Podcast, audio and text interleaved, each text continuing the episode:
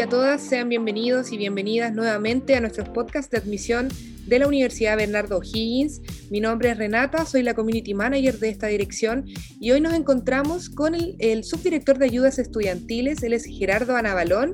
Bienvenido Gerardo, gracias por estar con nosotros. Hola, mucho gusto. Gracias por aceptar nuestra invitación, por querer compartir esta información muy importante y valiosa también para nuestros futuros alumnos y quienes quieran dar el paso a la educación superior, eh, sea en nuestra universidad o en otra. Esta información les va a servir de igual manera. Así que eh, gracias Gerardo por estar con nosotros y querer compartir toda esta información para nuestros futuros y futuras alumnos y alumnas. Eh, partiendo para contextualizar un poco nuestra eh, dirección de ayudas estudiantiles que está en nuestra universidad, quisiéramos, quisiéramos saber, eh, obviamente, de qué se trata esta dirección de ayudas estudiantiles, de qué se encarga esta dirección dentro de nuestra universidad, Gerardo. Claro, bueno, esta subdirección tiene a cargo la administración y la gestión completa de todos los beneficios externos que que puede utilizar un alumno para, para financiar sus estudios.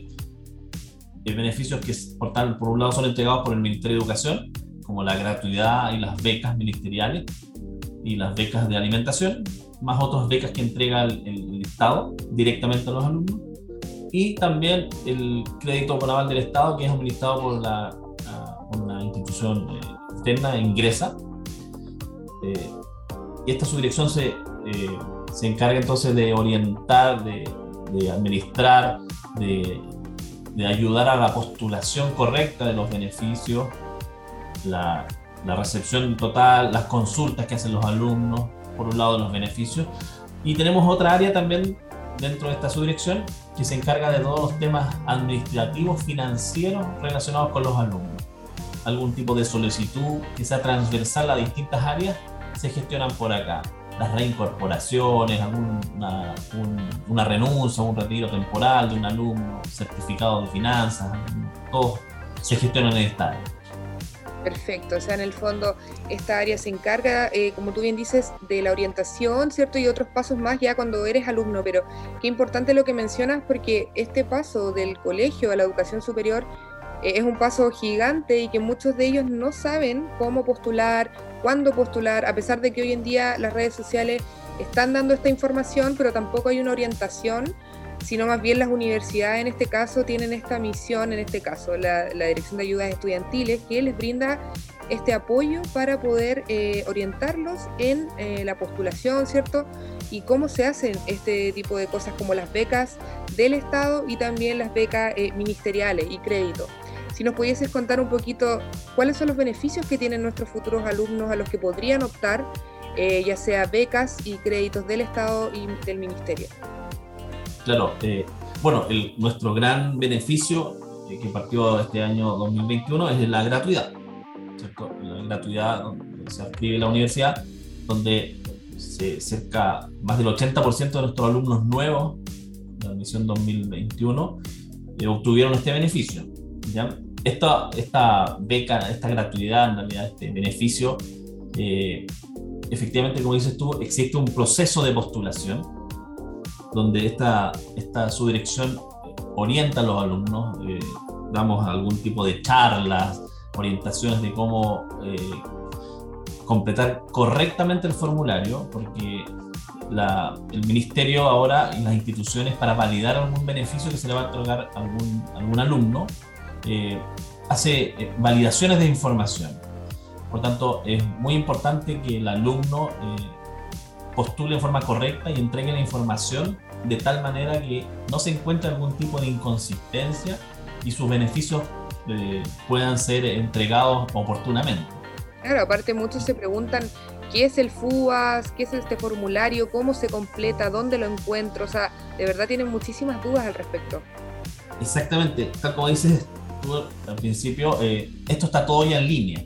Eh, nuestros alumnos ya son absolutamente más tecnológicos y, lo que hacemos nosotros es, cómo entregar esta información, cómo completar correctamente esta información. Pero efectivamente ellos tienen que crear son algunas claves, hay unos formularios, el famoso FUAS, que es el formulario único de acreditación socioeconómica, donde el alumno se registra, ingresa sus datos y después paso a paso debe ir completando e ingresando la información que le pide el formulario, que es bastante amigable en realidad. Independiente de eso, nosotros igual hemos damos charlas cuando ya el ministerio fija las fechas de postulación, que, hasta hoy día aún no las entrega. Eh, nosotros damos orientaciones y damos charlas, tratamos de dar charlas semanales al respecto, para que el alumno que tal vez no pueda estar en, alguna fecha por alguna incompatibilidad de horario, se puede, eh, puede estar con nosotros en algún otro horario disponible, donde ahí los orientamos a, entregar la información, a recopilar la información en caso de que tenga alguna, algún tipo de información eh, eh, en otras áreas, en otros lugares, o responder cualquier tipo de duda para, como te decía, poder dar una, entregar una información correcta y postular en forma sin ningún tipo de inconsistencia, que es lo más complejo para los alumnos. Realmente hay información que es un poco, un poco enredada para ellos, eh, que nosotros, dada nuestra experiencia, podemos eh, clarificar eh, rápidamente. Absolutamente. Y en cuanto a los beneficios, Gerardo, ¿qué beneficios podrían optar nuestros alumnos? bueno, la gratuidad, digamos. La gratuidad, el gran beneficio. Hay becas ministeriales que entregan para aquellos alumnos que no califiquen por algún motivo la gratuidad, pueden optar a, becas ministeriales, que los valores son distintos. Hay algunas becas que cubren eh, mayor parte del arancel, eh, son aranceles que fija el ministerio, no, no son fijados por la universidad. Aranceles llamados aranceles de referencia. En base a esos aranceles, el Estado o el ministerio le asigna estos montos que varían desde arancel de referencia hasta una parte de su arancel. Los montos mínimos son 500 mil pesos realmente, pero varía, depende del tipo de beca que se le otorgue al alumno. Y estas becas, disculpa Gerardo, ¿y estas becas ministeriales las eh, tienes que postular desde en el colegio, al egresar? Mire, lo bueno de esto, que todo, a todos los beneficios ministeriales ya sea gratuidad, becas ministeriales o el CAE, todo se postula mediante el FUAS. Ah, perfecto. Por tanto, ese es el puntapié inicial para acceder a algún beneficio. El FUAS es el, por tanto, por eso es tan importante y por eso le damos hincapié y, orientamos a los alumnos para que desde ahí ellos pueden, podrían tener todos sus beneficios. El mejor, que es la gratuidad, pero si es que no, tal vez alguna beca y finalmente el CAE. Claro. Pero todos parten desde el FUAS. Perfecto, entonces tenemos la gratuidad, las becas ministeriales, que son aranceles de referencia que pone el ministerio, no la universidad, ¿cierto? Como máximo arancel de referencia, podrían haber valores menores. Pueden haber otros tramos. Exactamente. Y el CAE, finalmente, que es que, que, no es un beneficio, o sea, en realidad no es una beca, porque es un, es un crédito con aval del Estado, que el alumno, una vez que egresa, tiene que devolver ese dinero. Claro eh, y él tiene la opción de pedir eh, valores con un mínimo de 200 mil pesos hasta el arancel de referencia, que también es fijado por la institución externa. Son los beneficios entonces que puede optar el alumno a través del CUAS. Así es. Y bueno, y, una, y un beneficio no, no, no, menor para los alumnos, que es la beca de alimentación, la llamada JUNAE. Exacto. esa es una, una beca complementaria que entrega el ministerio, esa no, se postula. Ella, ella, bueno, cumpliendo algunos requisitos, a, todos los alumnos que tienen gratuidad les corresponde y a algunos, algunos alumnos beneficiados con, becas ministeriales les corresponde. Hay, hay ciertas eh, características y condiciones que deben cumplir. Por lo tanto, en esas charlas también nos, los orientamos y les indicamos cuándo les corresponde y cuándo no. Perfecto. Y si ellos quisiesen, por ejemplo, buscar información de, cómo postular a estos beneficios o mayor información respecto al FUAS, ¿qué páginas son donde ellos pueden ingresar? O las charlas, bueno, las charlas las hacemos nosotros a través de, la universidad y la admisión, ¿cierto? Pero en el fondo, si ellos quisiesen, quisiesen tener información como directamente en, en la web, ¿cuáles son las páginas que tú recomendarías que pudiesen estar mirando? Bueno, la primera es FUAS, www.fuas.cl donde ahí se van a registrar y, pueden, y completan el formulario. Y hay otras, eh, otras páginas como www.gratuidad.cl, eh, beneficiosestudiantiles.cl Son las páginas oficiales, digamos. Todas las páginas oficiales del Ministerio de Educación, así es. Nosotros tratamos de, en nuestras páginas también ponemos los links de repente de acceso directo para que el alumno entre directo a estas páginas oficiales, donde ahí está toda la información. Y existen ya, bueno, tú nos comentabas que todavía no, no hay fechas como definitivas de postulación, pero generalmente los años anteriores, ¿cómo ha sucedido este proceso? Sí, el año anterior fue en octubre. Son, normalmente son dos periodos. Habilitan dos postulaciones mediante el FUAS octubre-noviembre y febrero-marzo. Lo importante postular en la primera etapa es que mientras antes postulen, antes están sus beneficios. Porque si el alumno por algún motivo no puede postular o, o, se le olvidó o no alcanzó o tuvo algún problema para postular entre octubre y noviembre, necesariamente va a tener que postular en febrero y marzo, pero los resultados se alargan o se postergan un poco.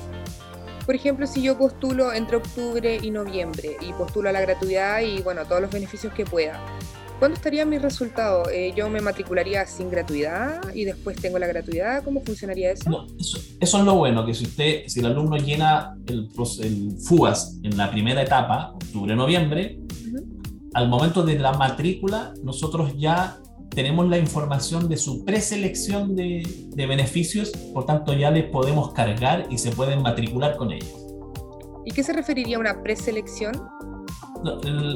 La información eh, que entrega el ministerio se le llama preselección porque viene una segunda eh, requisitos que normalmente, por ejemplo, yo Gerardo Navalón postulo, obtengo la gratuidad, pero si yo no me matriculo oportunamente en una universidad que esté adscrita a gratuidad, pierdo el beneficio. Entonces, el, eh, por eso es que el ministerio primero hace una preselección, después las universidades tenemos la obligación de enviar la información al ministerio y ahí el ministerio valida y dice, a ver, a estos alumnos están preseleccionados con gratuidad, cumplieron el requisito académico de matricularse oportunamente en la universidad, sí, entonces después viene una asignación del beneficio. Pero ya se puede matricular con la gratuidad, a pesar de que no tengan asignado en ese momento el beneficio, ya. Así es, claro. Y en el caso, por ejemplo, de los que no pudieron, se les olvidó lo que tú mencionabas y lo hacen en febrero o marzo. Eh, eso, se, eso se demora un poco y de repente podría estar hasta junio eh, los beneficios. Pero de igual pues, manera tendrían que pagar su matrícula en el fondo. Claro, exactamente. Entonces, claro, miren, la gratuidad normalmente es, es anual, bueno, dependiendo, ahí, realmente el beneficio puede ser semestral, dependiendo de, de, del avance académico que tenga el alumno, pero estos beneficios siempre cubren gratuidad y becas ministeriales, cubren la duración formal de la carrera. Claro. Por lo tanto, para el caso de los alumnos nuevos, si postulan eh, vía el beneficio en, primer en, el segundo periodo, febrero-marzo, cuando se vengan a matricular, eh, lo más probable es que no, no tengamos cargado algún beneficio porque no está publicado, el de preselección. Por lo tanto, como dices tú, ahí tendrían que pagar su matrícula, pagar el arancel en cuotas o como lo, ellos lo quieran pactar. Y si posteriormente, después el ministerio le asigna el beneficio de la gratuidad, nosotros eh, hacemos las devoluciones respectivas. Ah, perfecto. O sea, es como retroactivo en ese sentido. Exactamente.